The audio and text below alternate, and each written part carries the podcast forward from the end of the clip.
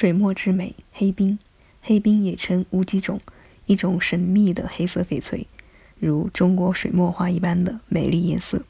中国水墨画是绘画的一种形式，更多的时候，水墨画被视为中国传统绘画，也就是国画的代表。基本的水墨画仅有水与墨，黑与白。郭熙说过：“千里之山不能尽其，万里之水。”岂能尽修？一概画之，版图何意？水墨画中讲究的是意境，意境的关键就在于作者是不是对景物进行匠气的铺陈描摹。他不求完全再现，而应如象中之色、水中之月、镜中之象，给予观赏者无限的遐想空间。在一个长期以绿色为正统。并有着严格的颜色等级制度的翡翠家族中，黑色原来是翡翠的脏色概念，因此多年以来价值一直比较低。黑色翡翠基本上属于单矿物岩，即百分之九十八以上为硬玉，仅有小量的副矿物和黑色色素，后者总量不足百分之二，局部显得高些。香港知名翡翠商人欧阳秋梅在秋梅翡翠里。把黑色翡翠称为乌鸡种，种水非常好的也称作黑冰。我更喜欢黑冰，因为更漂亮，收藏的价值也更高。下面我们一一介绍颜色。黑色翡翠颜色要求越黑越好，黑的纯正的黑翡翠光泽也会显得比较明亮，同时在颜色分布上应当比较均匀，整体一致，而不是呈现斑块状。黑斑，或者是出现不规则的白色块面絮状。二、质地较好的黑翡翠质地应该在糯化地以上，结晶细致，均匀细腻，属于高档的黑翡翠，可以达到冰地。质地差的翡翠以粗豆为主。水头好的黑色翡翠比较透明，光线可以穿透过去。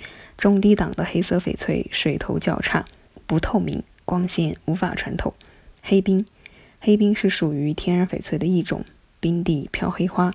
黑冰翡翠基本上呈致密块状，坚硬，百分之九十八以上为硬玉。硬玉颗粒是呈现纤维状到短粒状，有脆性，其折射率跟普遍的翡翠是一样的。黑色常有有机碳渗入而成，仅有少量的富矿物元素。部分黑冰带有不同程度的绿色或者是浅黄色色调。微透明到透明，深色部分由微透明到半透明，玻璃光泽。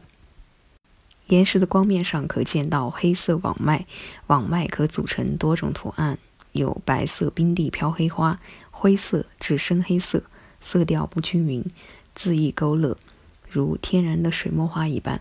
水墨画种文艺的叫法叫做山水种。岩石光面上可见到黑色网脉。网脉可组成多种图案，如天然水墨画一般，给了黑冰不一样的意境，使得黑冰显得与众不同、个性。有无图案也会给黑冰增加一定的附加价值。好的无机种翡翠作品题材应当与其本质相适应，经常体现的主题往往是传统文化中以黑色为题材的人活物。钟旭是中国民间传说的驱鬼逐邪之神。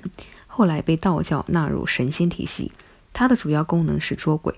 民间关于钟馉的传说举不胜举，人们多在过年或者是端午贴钟馉像保平安，可见其在中国人心中的神圣地位。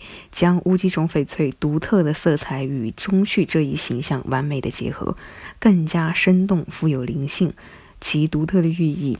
驱邪保平安的说法更增添其收藏的价值，诸如张飞、飞龙、佛教中的四大金刚等等，似乎乌鸡种就是为了他们而生，让人不禁惊叹：黑就是魅力。在多姿多彩的翡翠家族中，黑色翡翠的出现属于比较低档次的翡翠，也就是常见一些黑色翡翠毛料解开后被作为废料直接遗弃，因此。长期以来，黑色翡翠都并不被人们所看重，价值也一直是处于低迷状态。但是，随着人们对翡翠认识的不断提高，各类翡翠品种的特征和品质也不断的被挖掘出来。一些黑色纯正质地细腻，种水较好，题材新颖，雕工细致的黑色翡翠，逐渐在翡翠市场上独树一帜，让人刮目相看，成为翡翠家族中的一匹黑马，是翡翠爱好者竞相追逐。收藏的目标之一。好了，以上内容就是我们今天的翡翠知识，美一为您介绍了翡翠之美黑冰。感谢您的收听，我们是藏玉哥翡翠，坚持制作纯天然翡翠，遵循天然翡翠的自然特性，实现零色差、自然光拍摄以及三天无条件退换货等。我们下期节目同一时间与您不见不散。